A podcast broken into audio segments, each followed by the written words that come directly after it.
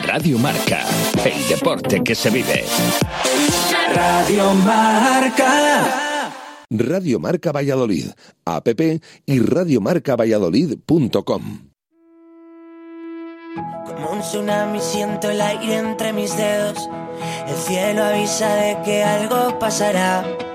La mente en blanco presenta todos mis sueños, esos que por fin puedo alcanzar. Pone el sol dejando un paisaje inmenso, con el color de la esperanza y del amor. Como una estrella deja huella mientras muere, eso es lo que tengo que aprender.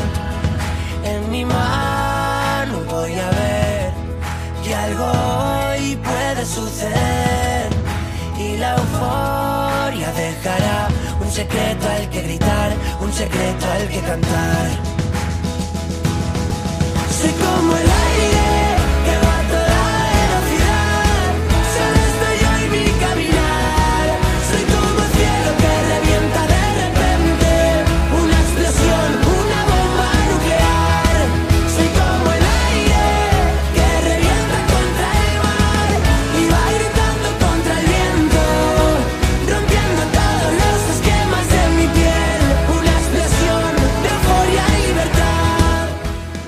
tardes, universo arbitral. El caso Negreira sigue su fase de instrucción y esta semana nos hemos enterado de la declaración de 21 árbitros ante la Guardia Civil, entre los cuales se encontraban algunos que siguen dentro de la estructura federativa, que nos dejaron circunstancias interesantes que luego analizaremos. La jornada del arbitral discurrió en líneas generales tranquila y por fin pudimos escuchar el primer audio de una revisión de VAR fue la visita que hizo al monitor Hernández Hernández en el Sevilla Alavés. ¿Qué opinará nuestra mesa? ¿Le resultó didáctico el audio? ¿El VAR tiene demasiado peso en la decisión final? Hay que seguir dando más pasos y poder enseñar más jugadas. La Supercopa nos dejó en general buen fútbol y unos buenos arbitrajes encarnados en la figura de Alberola y Munuera. Sin embargo, nos dejó preocupados la actuación de Muñiz Ruiz, que estuvo demasiado pitón y cuando llegó una acción que fue determinante en el desarrollo de la semifinal, no siguió el mismo criterio.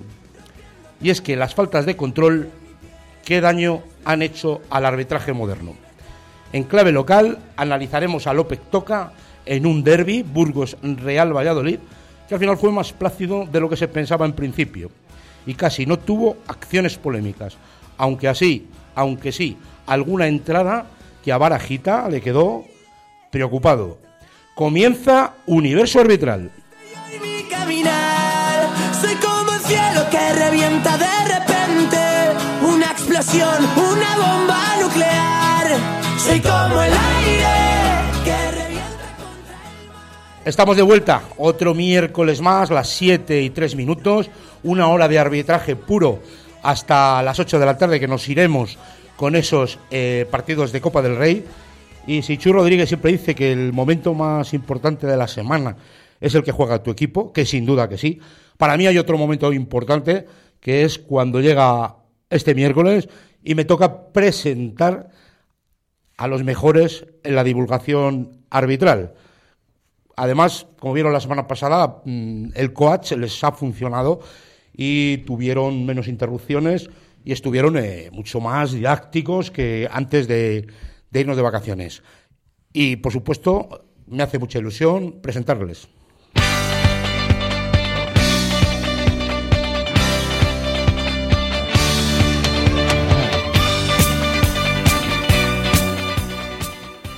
Pues el árbitro, ya les dije la semana pasada, nos viene desde Peñafiel. Es la CPU del programa, eh, la masa gris, y él es Javier Chicote. Buenas tardes. ¿Qué tal, Juan Carlos Alonso? Buenas tardes. Como tú decías, novedades en esta primera jornada de liga con audios de bar eh, que han podido a los espectadores eh, adentrarse ¿no? en esa sala BOR y ver lo que pasa ahí adentro. Reflexionaremos sobre todo esto, para mí positivo en principio, pero bueno, hay cosas que matizar y como tú decías, vamos a tantear ese peso que tienen los árbitros de bar con respecto a los árbitros de campo. Estará Javier Chicote con nosotros.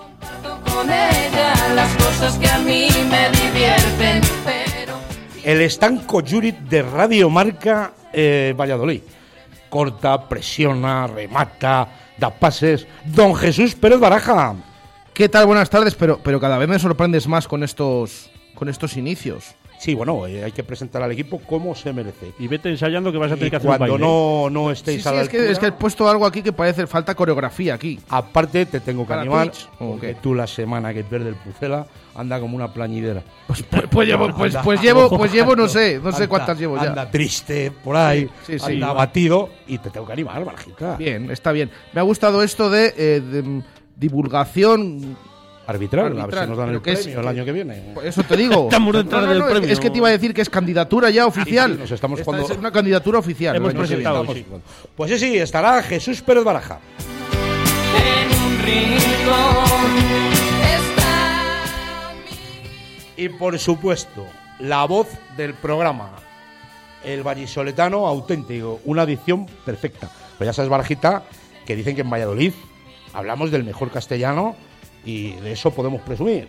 Y nosotros, que don Adrián Gómez, buenas tardes. Muy buenas, Juan Carlos, ¿qué tal? Eh, bueno, al final eh, un programa en el que hemos tenido muñequitos ya eh, en, en esa Supercopa, en el que hemos tenido jugadas polémicas y, y en el que va a haber mucho que analizar en cuanto a jugadas, en cuanto a penaltis, agresiones y, y demás. Así que a, a por ello. Nos vamos a entretener, ¿no? Muchísimo. Nos lo vamos a pasar bien. Eso, eso siempre. El otro día hubo aplausos para los muñequitos cuando salieron, que estábamos expectantes en el partido.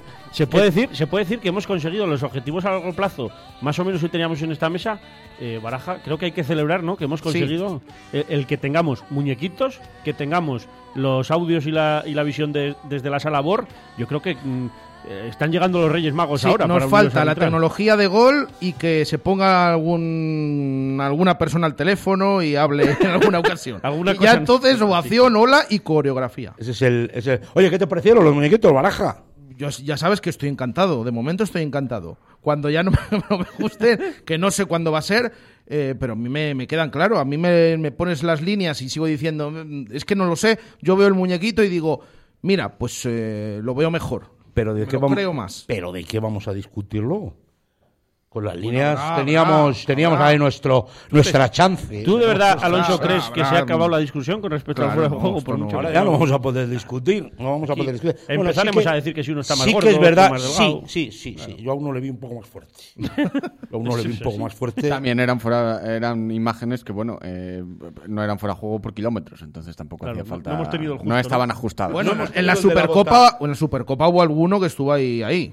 Bueno, pero no hemos tenido el de la uña todavía. No, que no. No, ese va- no, ese no. Claro. habrá, sí. Bueno, pero ¿Sabe ya, olvídense, recuérdense que en Liga, hasta que acabe este año, Sí, eso es. vamos a seguir con el actual eh, sistema. Pues nada, eh, este es el equipazo y nos vamos ya rápidamente que venimos muy cargados y vamos con prisa. Las noticias con Javier Chicote.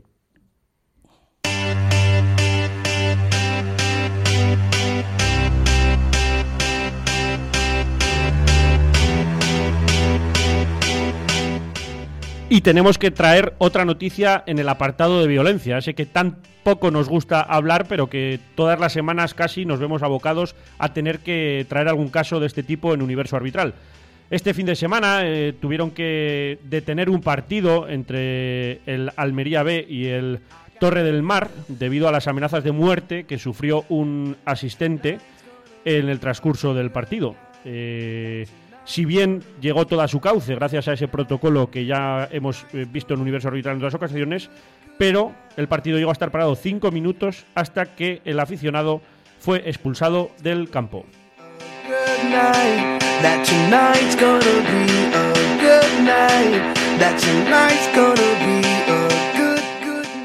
Y por fin tenemos una campaña nacional titulada Hazte árbitra.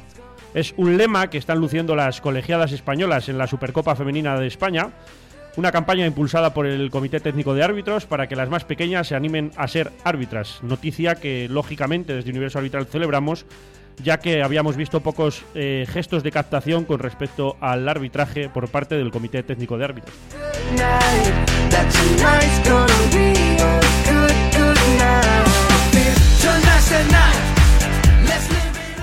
Y otra de las noticias, y ojo baraja, estaba, te la dedico a ti porque el VAR está en los tribunales y puede que se nos acabe, ¿no? Decía Rubén Ares, que Francisco López y la Real Federación y FIFA eh, están metidos en un proceso judicial debido a que el demandante reclama la autoría del invento y ha pedido que deje de usarse en el fútbol de manera cautelar.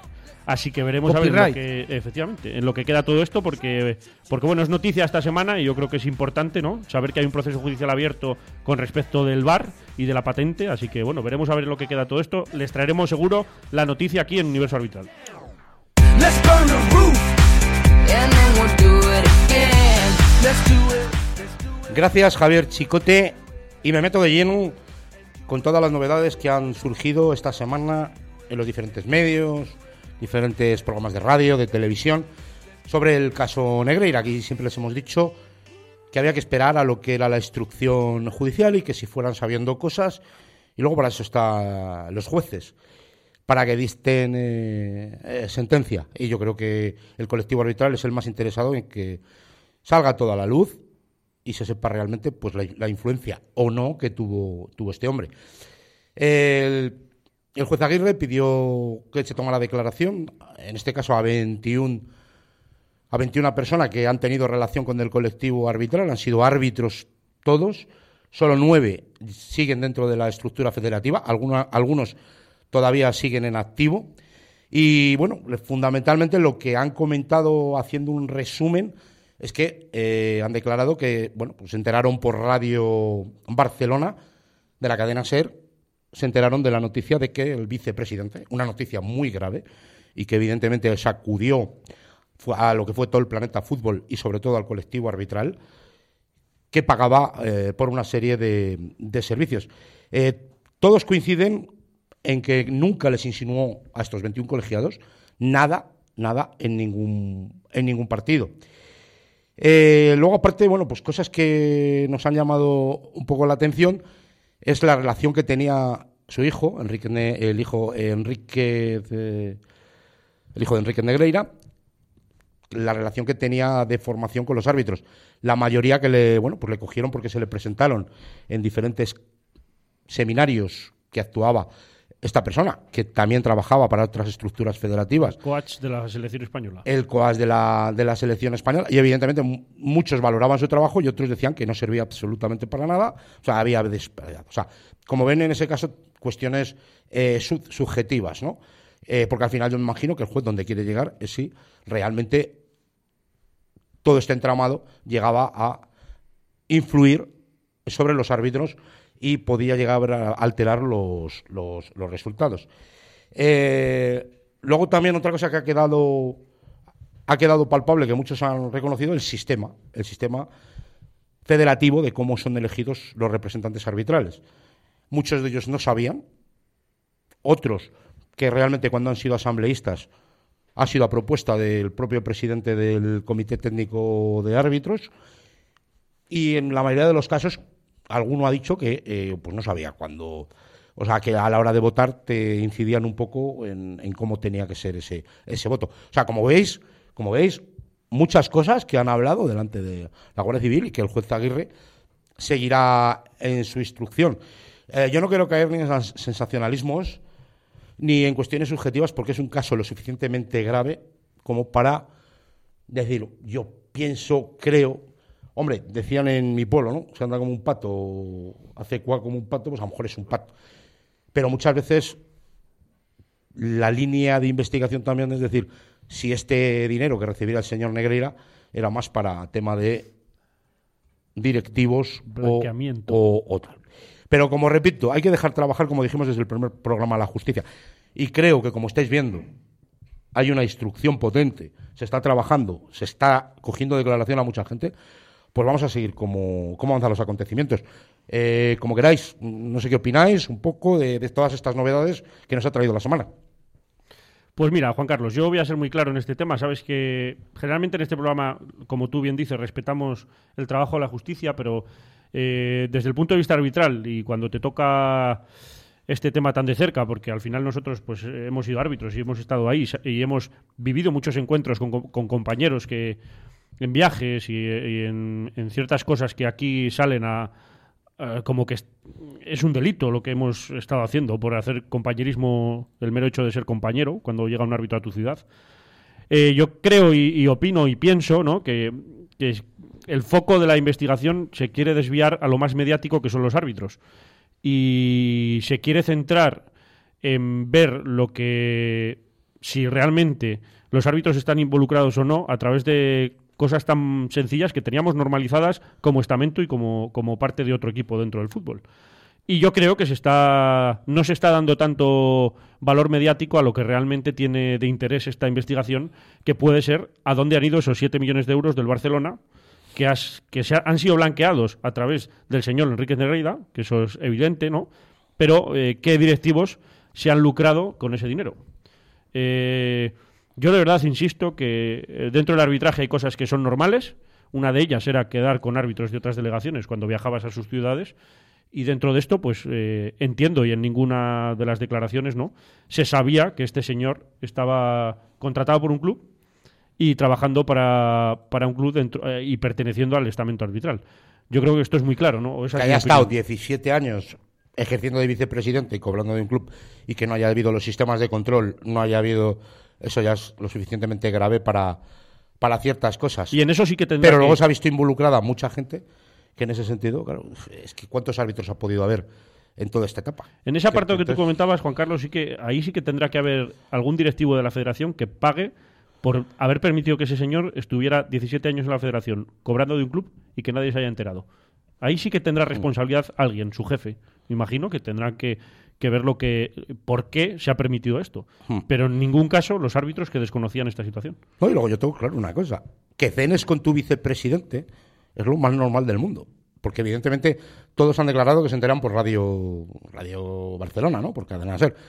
Que tú fíjate en esos 17 años, es verdad que los árbitros dices, no se han enterado, bueno, pues no se han enterado, pero no se ha enterado ni la federación, no se ha enterado ni todo el periodismo, buen periodismo de investigación que hay en este, en este país. O sea, que es una cosa que al final se ha llevado de una manera que si no llega a ser por el tema de la inspección de Hacienda, después de cinco años, este señor haya salido de la, de la federación, pues es que aquí nadie se había enterado de este tema. Entonces, que los árbitros tienen con su vicepresidente, ya les digo yo, que es completamente normal.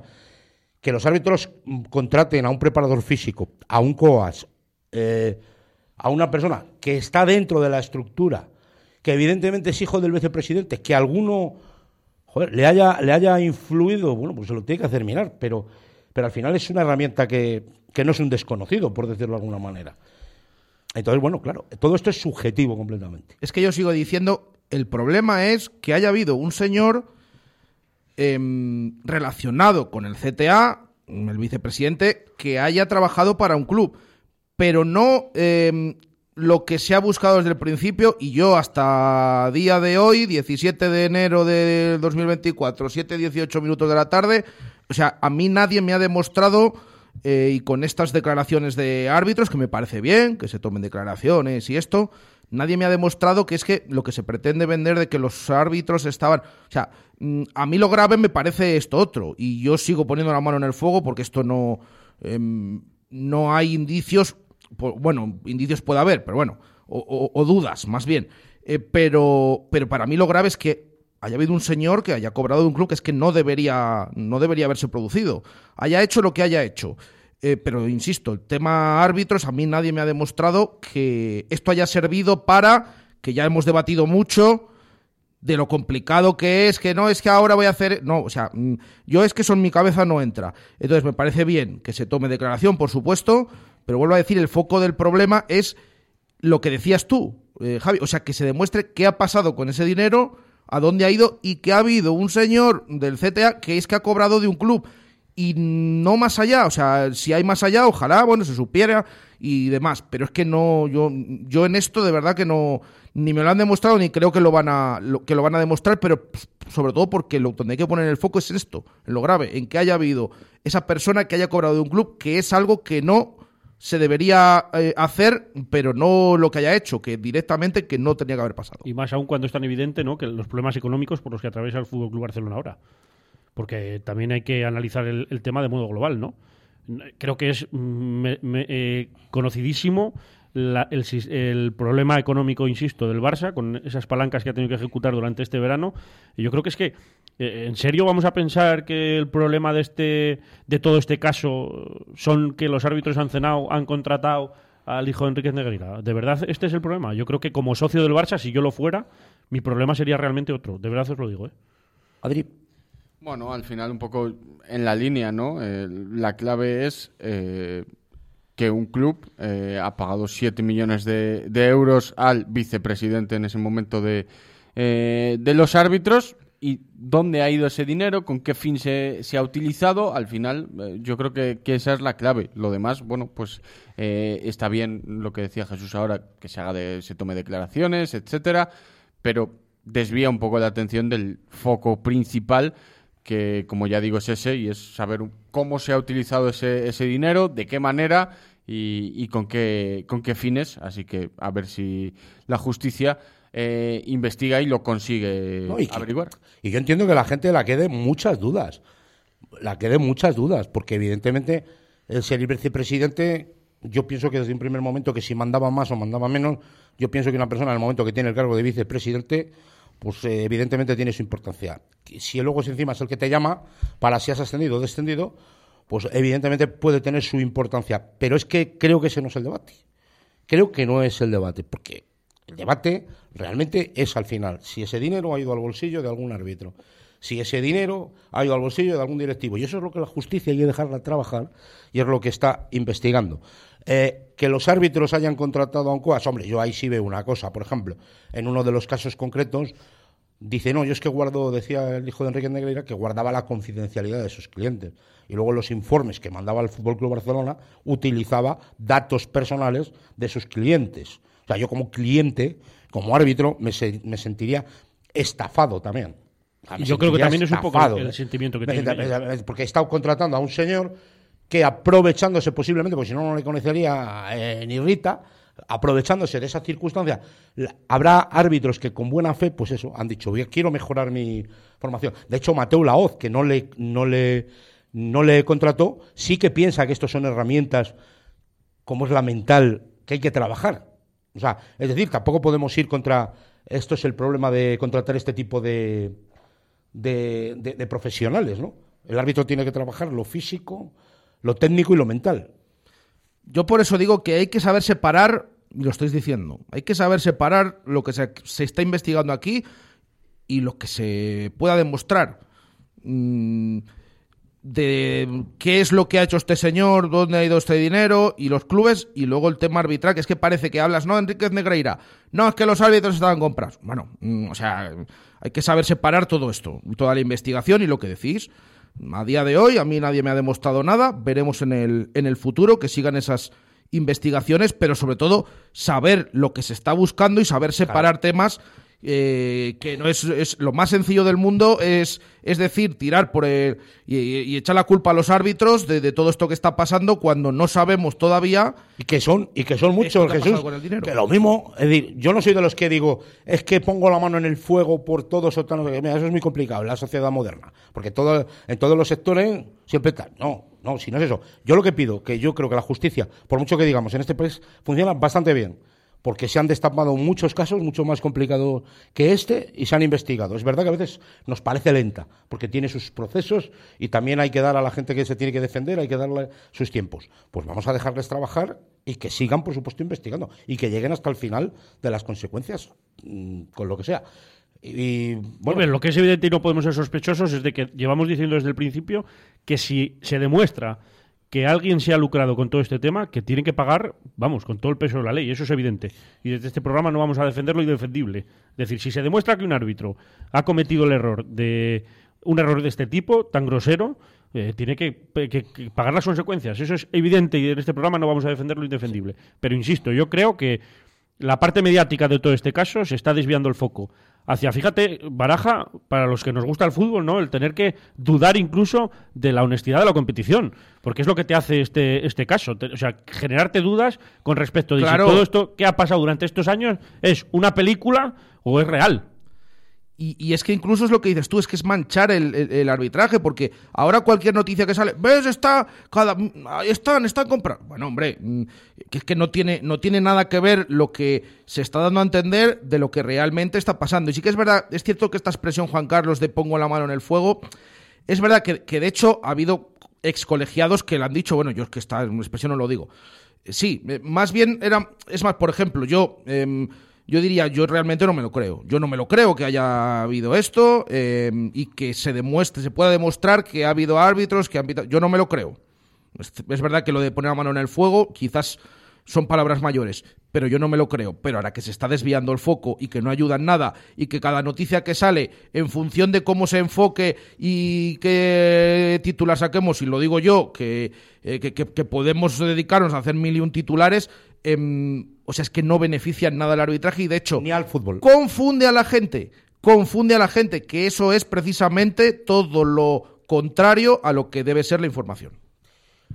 Muy bien, pues este tema. Ahora le preguntaré a nuestro amigo que nos vamos a Santander. Vamos a ver al doctor Burrul. ¿eh? Nos vamos, pero cuando nos salimos. A ver qué nos cuenta. Por salimos, maleta salimos ahora mismo, llegamos allí en, en un minuto a comillas, a ver dónde le tenemos, a ver si nos coge el teléfono, pero va a ser después de esta pausita. Baby, work it out, baby, baby, work it out. Baby, work it out, baby, baby, work it out. If you see a girl that can shake, tell her just like this, baby, take it down, baby, baby, take it down. Oh, mapopopopopopo mbona umeshalala mm, mbona una haya nafsi yangu ishashashashashashapagawa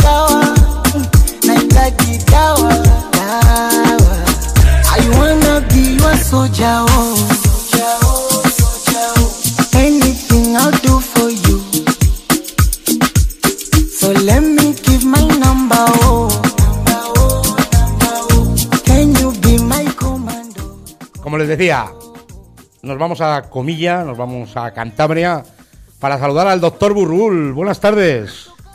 ¿Qué tal estamos? Buenas tardes, un placer, como siempre, saludaros. Pues de bien a superior rozando la excelencia. ¿eh? El ánimo no le perdemos, Eso es bueno. aunque es verdad que estamos hablando de un tema que a, a los que hemos sido árbitro pues nos duele.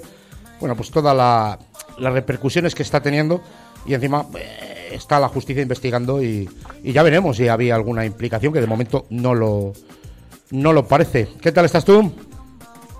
Bueno, pues bien, un poco estaba escuchando ahora y un poco pues con el sentimiento que, que a veces le cabrea a uno, ¿no? Más de la cuenta, ¿no? Sobre todo porque se están ramificando demasiado las, demasiado las cosas, ¿no? Yo creo que ahora que ha salido público el, el auto, como se diga, del juez y la investigación que se ha hecho, bueno, yo creo que hay que ser prudentes también con lo que es de los procedimientos judiciales y la literatura procesal y todo esto que se dice, ¿no? Claro. Creo que si el juez tiene que investigar, pues entiendo que tendrá que ser minucioso, ¿no?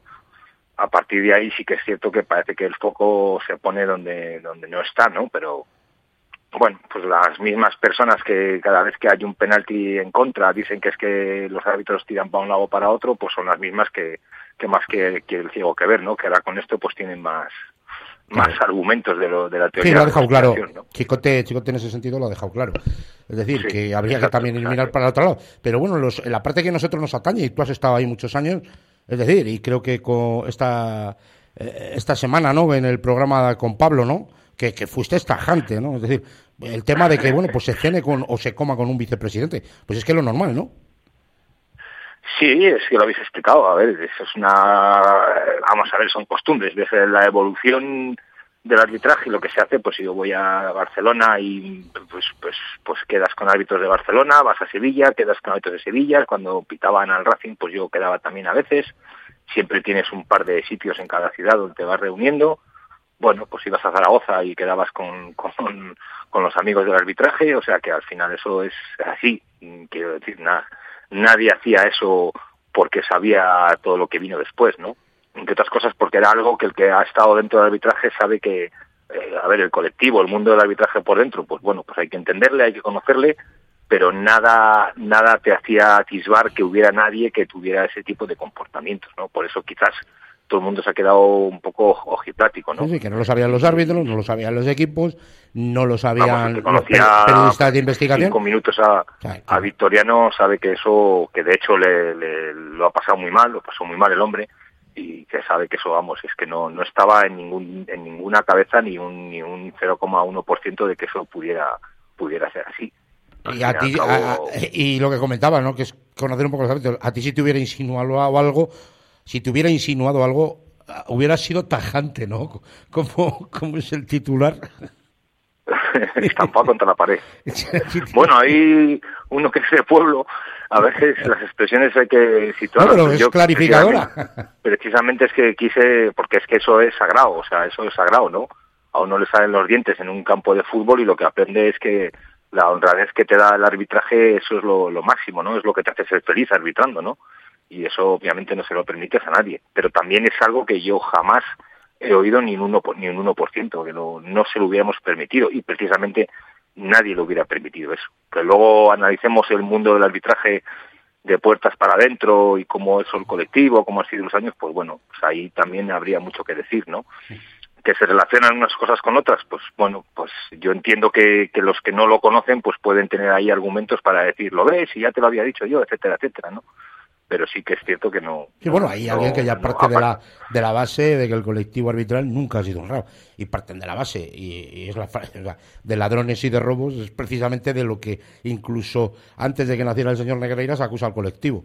Es una cuestión que con educación, cultura lo podríamos cambiar, pero, pero llevará su tiempo y dudo si algún día eso eso cambiará, ¿no? Es como está visto. Pero en este caso, bueno, pues, pues, pues sal- sal- salpicó y sacudió eh, todo este tema. ¿Alguna cosa más sobre esto? Porque a mí lo que me gusta es meterme con las jodas didácticas, que es donde aprendemos, donde nos lo pasamos bien. Entonces, no sé, Alfonso, si tienes algo más Sí, que exacto. sobre este tema. Yo creo que hay que tener prudencia y tranquilidad. Afortunadamente se está investigando y si se investiga de forma exhaustiva, pues pues mucho mejor para todos. Con lo cual, pues cuando tenga que llegar el momento judicial que, que se sentencie, pues pues será. A mí, si me permites, a mí me preocupó desde el primer momento cuando he leído el auto del juez, cuando hablaba de eh, una posibilidad o una duda de que hubiera una corrupción generalizada en el arbitraje. A mí sí que me preocupó esas palabras de su señoría. Lo que pasa es que, como bien has dicho, términos no. jurídicos, cuidado. Pero igual es la llevado- forma que, Ya, yo entiendo que porque ellos tienen de cómo se puede de entender, pero bueno, ¿no? Bien, pero a mí es que esa palabra al lado del arbitraje a mí me no, es fuerte. no me gusta, no me gusta para, para nada. ¿no? Pero bueno, yo creo que hay que tener calma, sobre todo calma y no relacionarlo, porque pretender que alguien crea que eso se ha llevado al minuto 87 de un partido apuntado en la tarjeta en fosforito para recordarte que tienes que pitar a favor de uno, pues es que eso, vamos, ni el asó la manteca que se dice, ¿no? Bueno, pues nos metemos de lleno con, con las jugadas y vamos a irnos. Bueno, el primer audio realmente fue en, en Sevilla, pero nos vamos a, a meter con el segundo audio que sucedió en el. Ahora, bueno, no se llama Carranza, ahora, ¿no? En el campo del Nuevo Mirandilla. En el nuevo Mirandilla. Mirandés no, Mirandilla. Mirandilla, Mirandilla. Y entonces eh, es una jugada que el árbitro no pita nada en el campo y nos la pone en contexto Adrián Gómez.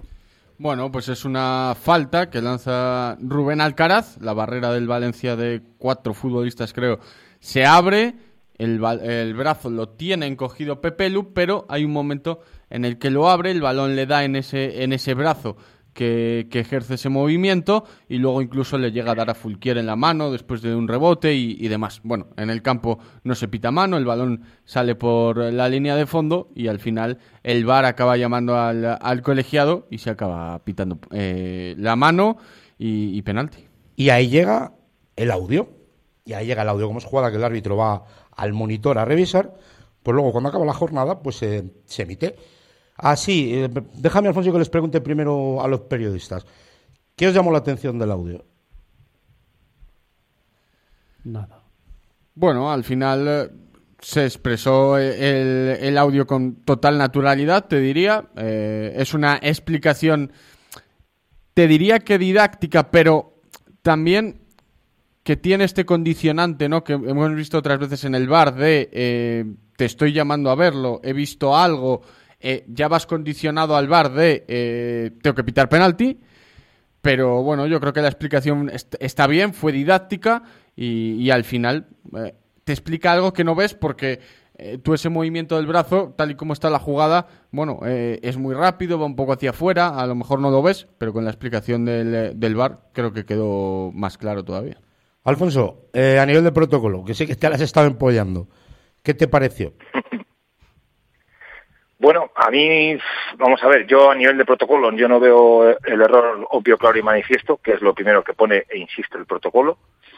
Y a mí, en segundo lugar, mm, bueno, pues que ahí también soy un poco profano porque es la primera vez que oíamos un audio, ¿no? Yo, por lo menos, la primera vez que, lo oía con esta claridad. A mí, no sé, a mí me parece que hay una, eh, a mi modo de ver, en un exceso, no sé si llamarlo de detalle, ¿no? Quiero decir, yo entiendo que el VAR tiene que recomendar, porque además el protocolo pone recomendar al árbitro que vaya a ver una jugada, poner la jugada, que el árbitro vea la jugada. Mm, No sé en qué momento creo que es excesivo el, el que la opinión que da el, el árbitro del VAR. Yo creo que condiciona, yo creo que condiciona mucho. definiendo la jugada. Sí, incluso la Yo forma de que- dirigirse, se, yo creo que se comprobó que tiene mucho peso, eh, porque aunque nos quieran decir lo contrario, tiene mucho peso la, la, la comunicación de- del VAR. Ahora, también aclarar que según protocolo, el VAR le tiene que decir al árbitro lo que le manda a ver. Es decir, primero el punto de contacto donde se puede producir la infracción, en este caso como es una mano, en qué mano le da y a qué jugador le da, y luego la otra circunstancia es que se la pone en dinámica para que la vea. Y ahí yo creo que es donde el VAR no sé, parece que diciendo, no, no, que es claro, que es claro. O sea, llega un momento que prácticamente, que yo entiendo que el árbitro en el monitor lo ve muy claro y dice que es que tienes que pitar penalti, solo le faltó eso, ¿no? Yo creo que eso lo tiene que... que el VAR- Sí, El protocolo te dice que el, el VAR describirá al árbitro lo que se ve en las imágenes televisivas y a continuación el árbitro. Entonces yo entiendo que el VAR tiene que describir, a mi modo de ver tiene que decir, ahí se ve que el balón golpea en el brazo. Vale, ya está descrita la jugada. y luego ya El te la pongo en dinámica que- y tú la El ves. que tú definas que ese contacto eh, ocupa un espacio y lo mueve hacia adelante o no, eso es lo que tiene Estás que decidir el interpretando. árbitro de VAR. Estás dando opinión. es lo que me llamó la atención. Porque, no sé, yo me esperaba algo más. Te recomiendo que vayas a ver la jugada eh, y algo así. Y encima, justo cuando lo está viendo, cuando lo está viendo, eh, que le digan eso, mm, a mí me sorprende. A mí me sorprende un poco que tengan algunos términos que se utilizan por los que, sí, le das a entender, eh, oye, Tiene más peso, tiene más peso el árbitro VAR, evidentemente. Yo- yo no me lo esperaba dice- así. Además ya nos esperábamos, nos esperábamos que si hay un 95% de veces que se mantiene, el- o sea, se cambia la decisión, evidentemente es porque el árbitro VAR tiene Está claro que hemos, eh, ha quedado demostrado la sospecha que más o menos teníamos todos con respecto a lo que la información que el VAR transmitía a los árbitros de campo, ¿no? Porque en esto estábamos todos de acuerdo de que cuando el VAR mandaba revisar esa jugada al monitor, al árbitro de campo, generalmente eh, todos cambiaban de opinión y era sorprendente, ¿no? En gente que toma decisiones en un nivel tan alto que siempre que vayan a ver el monitor, coño, digan, joder, me he equivocado. Yo esto me sorprendía, pues queda de manifiesto, ¿no? La capacidad de influencia que tiene la voz de tu compañero aun viendo las imágenes. Yo creo que estoy con Juan Carlos, ¿no? Tú das, o, o- o- o con Alfonso, ¿no? Alfonso está explicando perfectamente el protocolo del VAR. Tú das la- lo que ha pasado y lo que estás viendo en la tele y una vez que eso y tú pones la imagen en dinámica, deja al árbitro que interprete, porque ese es el fundamento del VAR, entiendo, ¿no? Pero que yo el vi- árbitro pueda interpretar otra vez esa jugada. Pero retomo lo primero que decía Alfonso. Es que la llamada, en este caso concreto, se produce por, entre comillas, por un error obvio, claro y manifiesto. no- Cuando el árbitro, cuando el árbitro Que ya está de mal. frente en una jugada balón parado, que son las más fáciles. Sí, desde luego. Y en barrera. Y él dice claramente que ha visto que le da en el brazo, pero tiene los brazos recogidos, ¿no? Aunque es verdad que luego un poco el, bajo el brazo movimiento. izquierdo le baja, ¿no? Bueno, yo creo de todas maneras que ha sido didáctico y a mí me alegro mucho sobre todo una cosa, que he visto en muchas tertulias, en el post de Dazón con Fali y demás, que al final se hablaba de fútbol, se hablaba de jugadas, se hablaba... Y no nos quedamos con la duda esa que nos hubiéramos quedado en otro momento. ¿Por qué él habrá llamado? ¿No? Bueno, luego estarás más de acuerdo o menos de acuerdo con la explicación que da Jaime Latre. O el incluso ahí, ¿qué mano ha pitado? Porque claro, le da luego en la mano a Fulquier. Claro, entonces, si no te lo explican, bueno, dices, "Ah, ha podido pitar la de Fulquier. incluso". Te ha dicho que la que ha pitado ha sido tal. Que luego yo discutiríamos a nivel técnico esa jugada, Alfonso. ¿eh? Pues yo también te digo una cosa. Es de primero de campus en las barreras cómo uno puede utilizar las manos y cómo las puede poner. De hecho, mm, veis a los árbitros en la mayoría de las claro. barreras que avisa que el brazo por delante para taparte cara, ¿no? Para protegerte la cara, no vale. Y yo hacía mucho tiempo también, lo voy a decir, que no veía una barrera con dos jugadores de esa barrera saltando con los brazos de la manera que saltaron los jugadores del Valencia. Luego ya cada uno entienda que es penalti o no. Pero yo te digo que no es una forma muy natural de saltar en barreras. Sí, está claro, pero yo lo que entiendo es que eh, pon la jugada. Toma, esta es la jugada. Vete a verla porque le ha dado en el brazo. Hasta ahí. Y el árbitro de campo, que es el que toma la decisión, es el que tiene que decidir o definir si ese brazo ocupa un espacio, no le ocupa, si lo que ha visto en el campo, que al fin y al cabo, a veces cuando hay un golpeo muy rápido o da el balón en la barrera, a veces no sabes casi ni dónde le ha dado. Pero todo eso es lo que tiene que de, de- el árbitro de campo, que es el que toma la decisión, ¿no?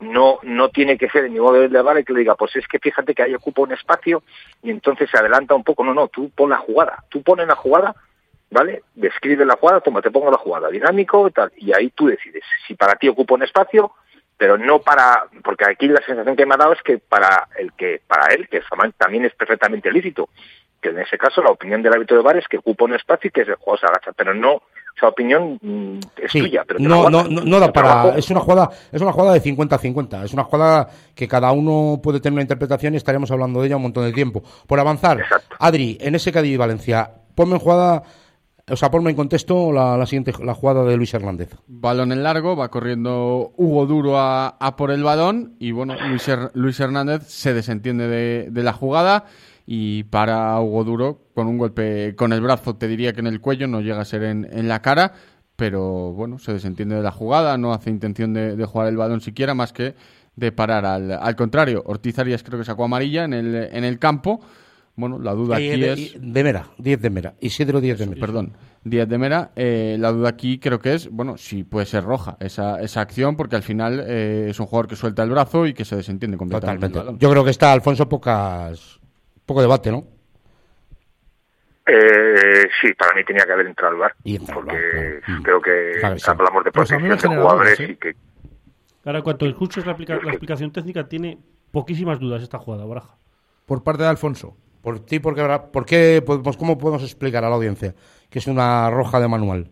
porque yo creo que situaciones en las que en las que hay una una agresión o un o un jugador que busca claramente eh, golpear Esa es tú mi ves la jugada entera tú ves que el jugador no, no está mirando el balón está mirando solo al jugador le mete el hombro y luego le larga el brazo Y automáticamente, si busca eso, aunque luego no me parezca tan exagerado lo que le hace, automáticamente eso es roja. En el momento que no hay juego. Bueno, con fuerza, no, no, no, con fuerza. En el momento que no hay juego brusco grave, que, que el balón no está en juego en esa disputa de esos dos jugadores, hay que entenderlo como una conducta violenta. Porque es lo que, es lo que, lo que te Sí. diferencia para expulsar a, a ese Pero jugador. entiendo, entiendo, entiendo a Baraja. Si no hubiera una fuerza suficiente, Ya, pero, eh, pero es que Ya, esa pero yo creo que ahí- existe en el momento en que golpea y luego extiende el brazo.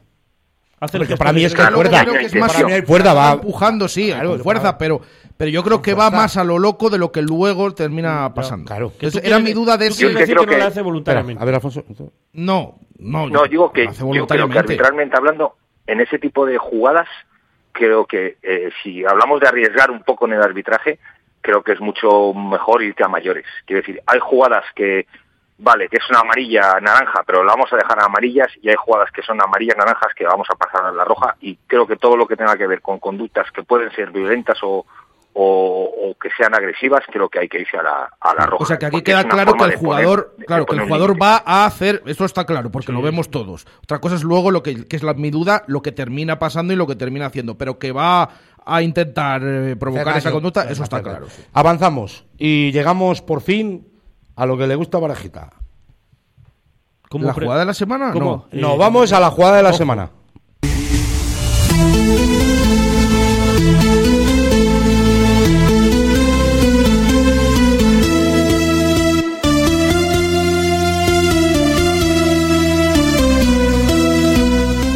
Y llega la jugada de la semana con Alfonso Pérez Burrul, Adrián Gómez, Jesús Pérez Baraja y Javier Chicote.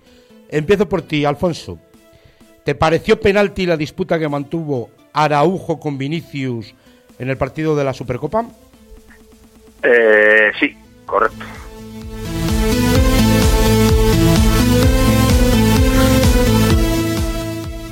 Jesús Pérez Baraja. ¿Es penalti?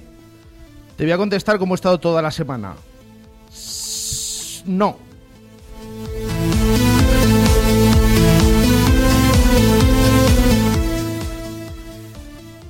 Adrián Gómez. ¿Te parece penalti? No.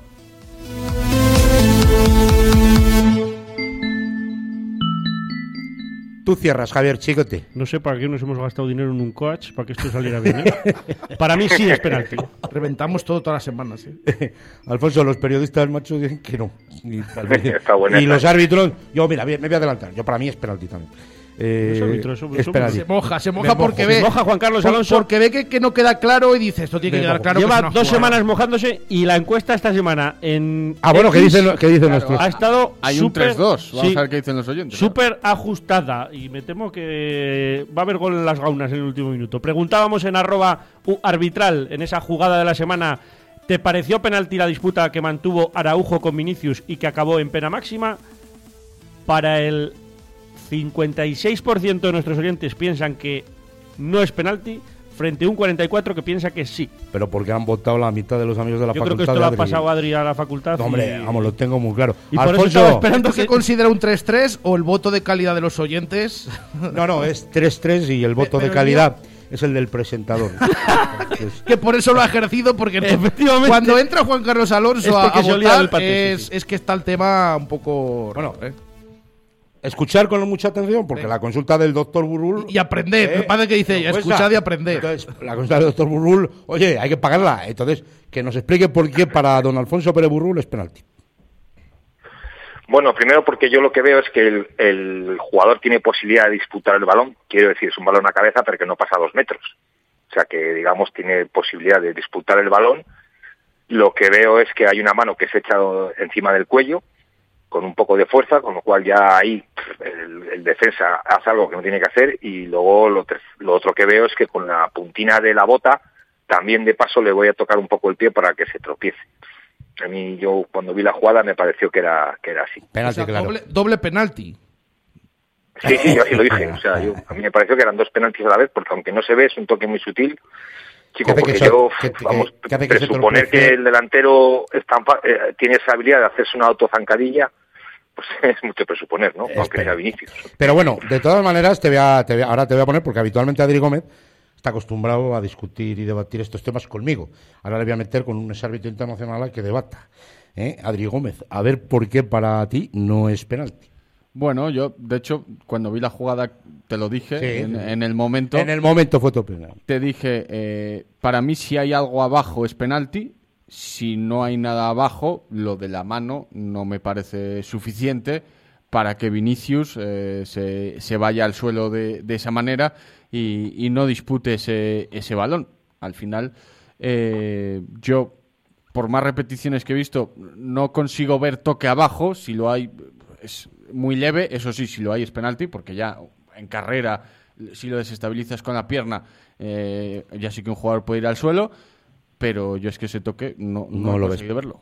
Yo, por intentarte dar un argumento más, y desde el punto de vista didáctico, un jugador cuando está ya prácticamente en área de meta, con la consecuencia que eso puede tener, y tiene, como decía Alfonso, opciones de rematar ganada la posición, cualquier toque, agarrón, eh, te le van a sancionar en un 90%. Y de hecho, cuando le tienes en esa posición, muchas veces se dice, déjale. O sea, déjale, Sí, que déjale. la, que la falle mejor. Déjale, déjale, porque no, a lo mejor no llega o la falla. Déjale. De hecho, Araujo al final va con todo porque dice, me mete con la puerta vacía. O sea, la actitud de Garaujo de echarle la mano al cuello es esa.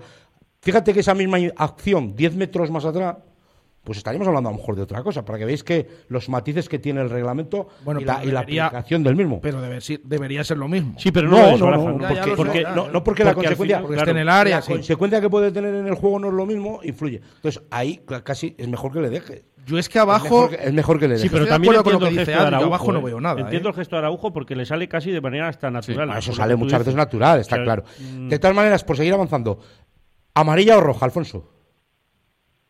Eh, yo creo que ni, ni, ni, ni tarjeta. Fíjate. Yo Sin creo que con tarjeta. penalti es suficiente. Yo para mí también, ¿eh? Sin tarjeta. Sin tarjeta. O sea, tú, Juan Carlos, la pregunta amarilla o roja es que sacarías tarjeta. No, claro, evidentemente. Juan Carlos yo creo que se va por una ocasión manifiesta de gol, a lo mejor. Sí, no, hay la posibilidad de una ocasión manifiesta de gol, que como es agarrón, y ahí influye. Roja. Si tú pitas, por ejemplo, lo que es la- la- el contacto abajo, y no piensas que es ocasión manifiesta de gol, es sin tarjeta. Pero si tú pitas el agarrón y piensas que no es ocasión manifiesta de gol, es amarilla. Amarilla. A ver, yo para mí la ocasión de ah, manifiesta de gol, a mí no tengo el 100% de certeza de que ese balón al final le rematará Vinicius, porque no hay un control de balón a ser un centro. En un centro yo tengo que tener el 100% de seguridad de que sí lo va a meter. Y, hombre, es un castigo muy grave, que por cierto muchas veces se está tomando, y en esas situaciones dejar a un equipo menos es mejor tomar la decisión menor, ¿vale? Pero bueno. Sobre todo por lo que tú dices de que no tienes certezas de que ese balón genera, vaya a entrar. genera debate. Bueno, que con menos 10, menos 10, ¿eh? 8, menos 10. Y Alfonso, que le vamos a escuchar ahora en breve, ¿eh? tiene que entrar en los partidos de COPE. Que un abrazo, amigo. Nada, a vosotros, un placer. Muchas gracias. Ahora te Vamos a ver escuchamos, ¿eh? La, Ahora- la Copa del Rey, a ver cómo va. Ahí, nada, seguro que bien. Vamos a ver. Seguro Hacemos un poco de vudú para que no haya prórroga hasta las doce y media de la noche. Y, y de Bueno, Copa, y de Copa que no se ha cambiado Todo se andará. Sí. Los partidos de Copa. Gracias, ¿no? Alfonso. El marcador. A vosotros un abrazo, cuidaros. Venga, ya vamos, vamos. Bueno, un pues, segundo, pues, eh, Alonso, porque si quieren sintonizar a Alfonso Pérez Burrul, que pongan Radio Marca, no la COPE, ¿vale? Aquí donde están, ¿Dónde en 10 están? minutos. Mm, he dicho Radio Mar- he dicho- No, has dicho en la COPE. has dicho los partidos de, De la Cope. eh, de Copa. No, de Copa, de Copa. No, los no. partidos No, de Copa. a ver, ahora somos sí, ahora sí, de Copa No, en los Radio partidos Marca. de Copa, lo que estáis a la que salta y, y me estáis entreteniendo con, con los porque Pablos. viene una sección muy importante para nosotros, que es ese trofeo Guruceta Ah, que ¿qué entrega el ahora? diario Marca. ¿eh? Y Baraja, que tienes el baile preparado. Vamos a ver.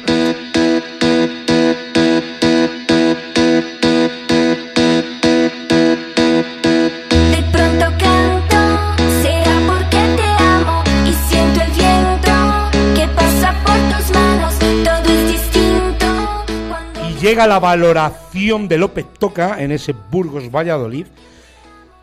Si estuvo bien, mal, regular, uno, dos o tres, que otorga Cero. siempre, pero esta vez no es vinculante, don Jesús Pérez Baraja.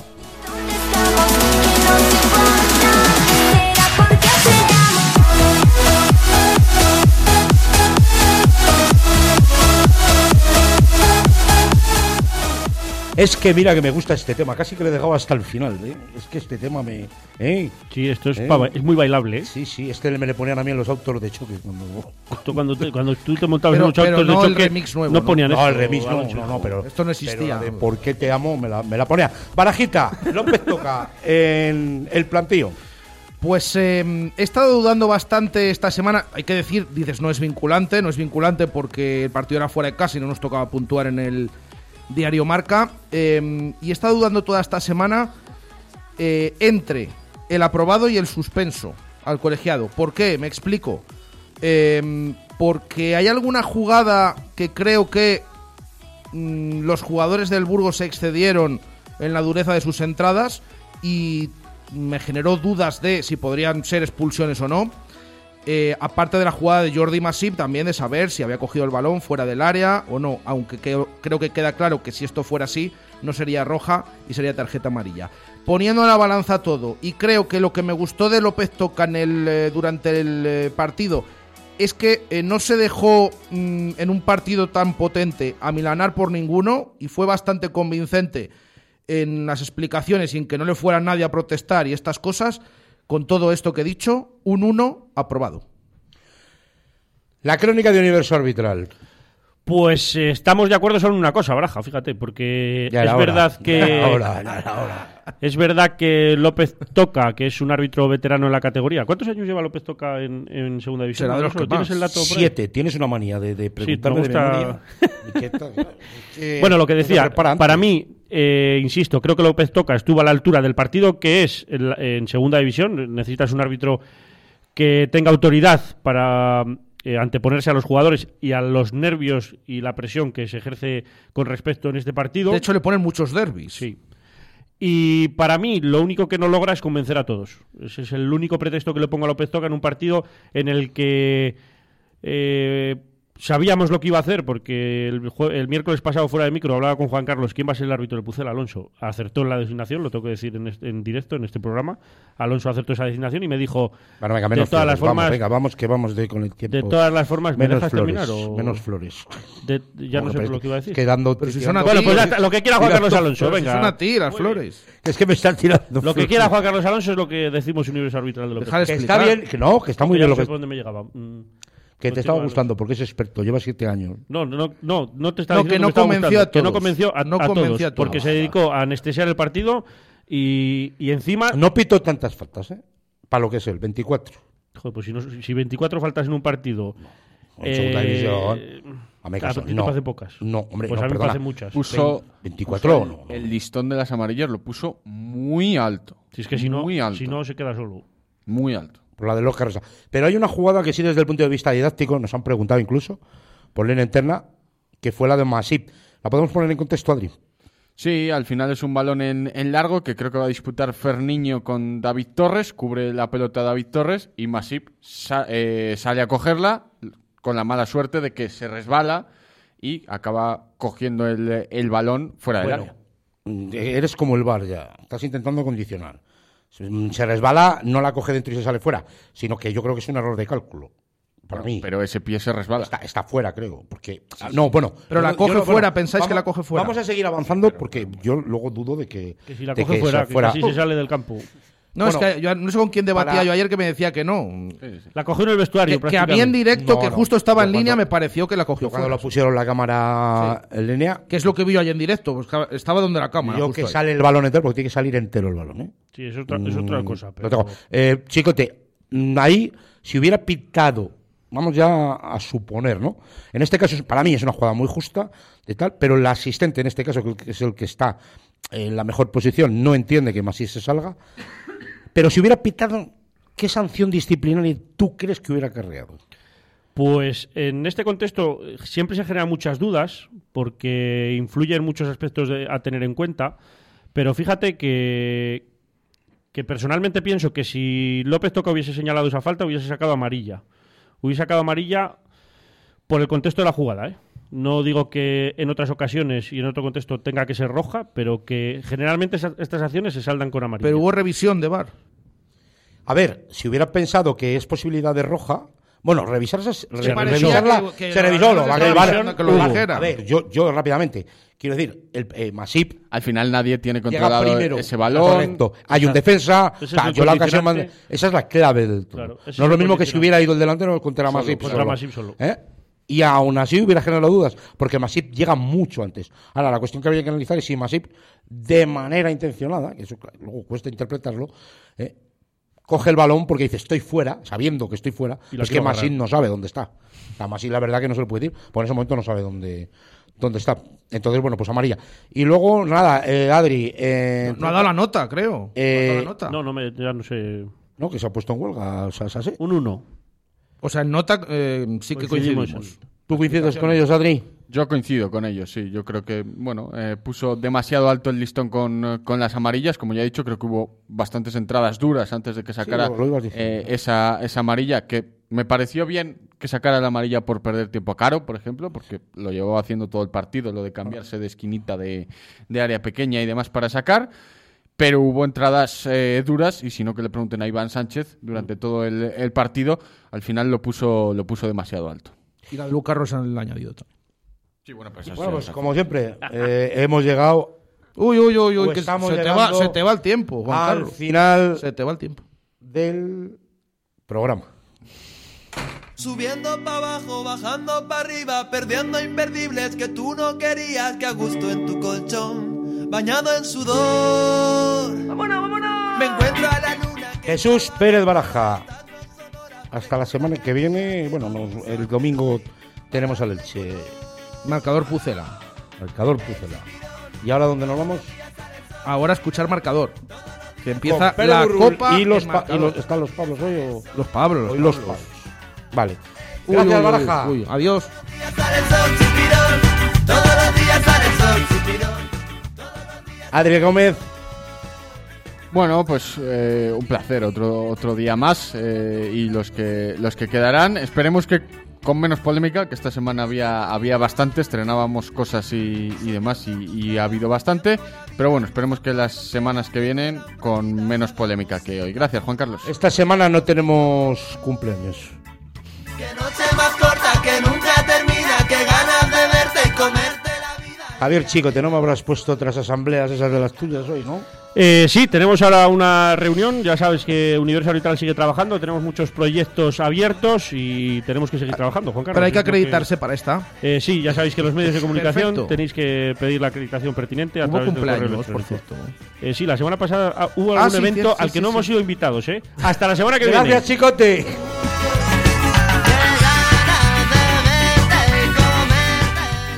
Muchas gracias a Sara Cabezas por la buena gestión. Hombre, y cómo ha sonado esto. gestión. Y a todos ustedes, hasta la semana que viene. Gracias.